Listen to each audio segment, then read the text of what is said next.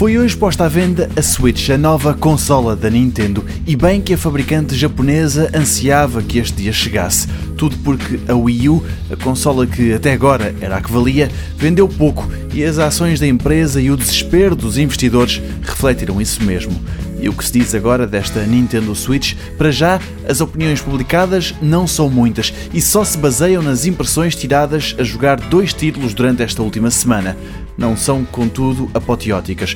O Kotaku, um site americano especializado em jogos, diz que a Switch é uma consola fascinante construída à volta de uma nova e bem executada ideia central mas depois também diz que o melhor é esperar. Quem quer mesmo comprar que avance, mas talvez a melhor ideia seja, diz o site, dar tempo para que a Nintendo resolva alguns dos problemas encontrados.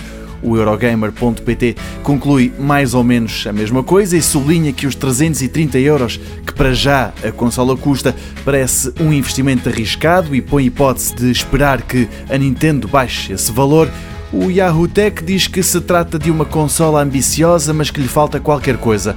O novo jogo Zelda merece ser jogado, no entanto, a consola é cara e assim a Switch não deixa uma grande primeira impressão.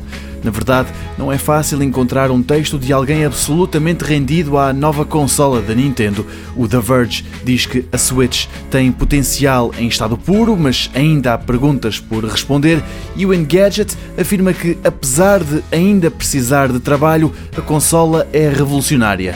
Não é um golaço, mas acerta em muita coisa. Está à venda a partir de hoje.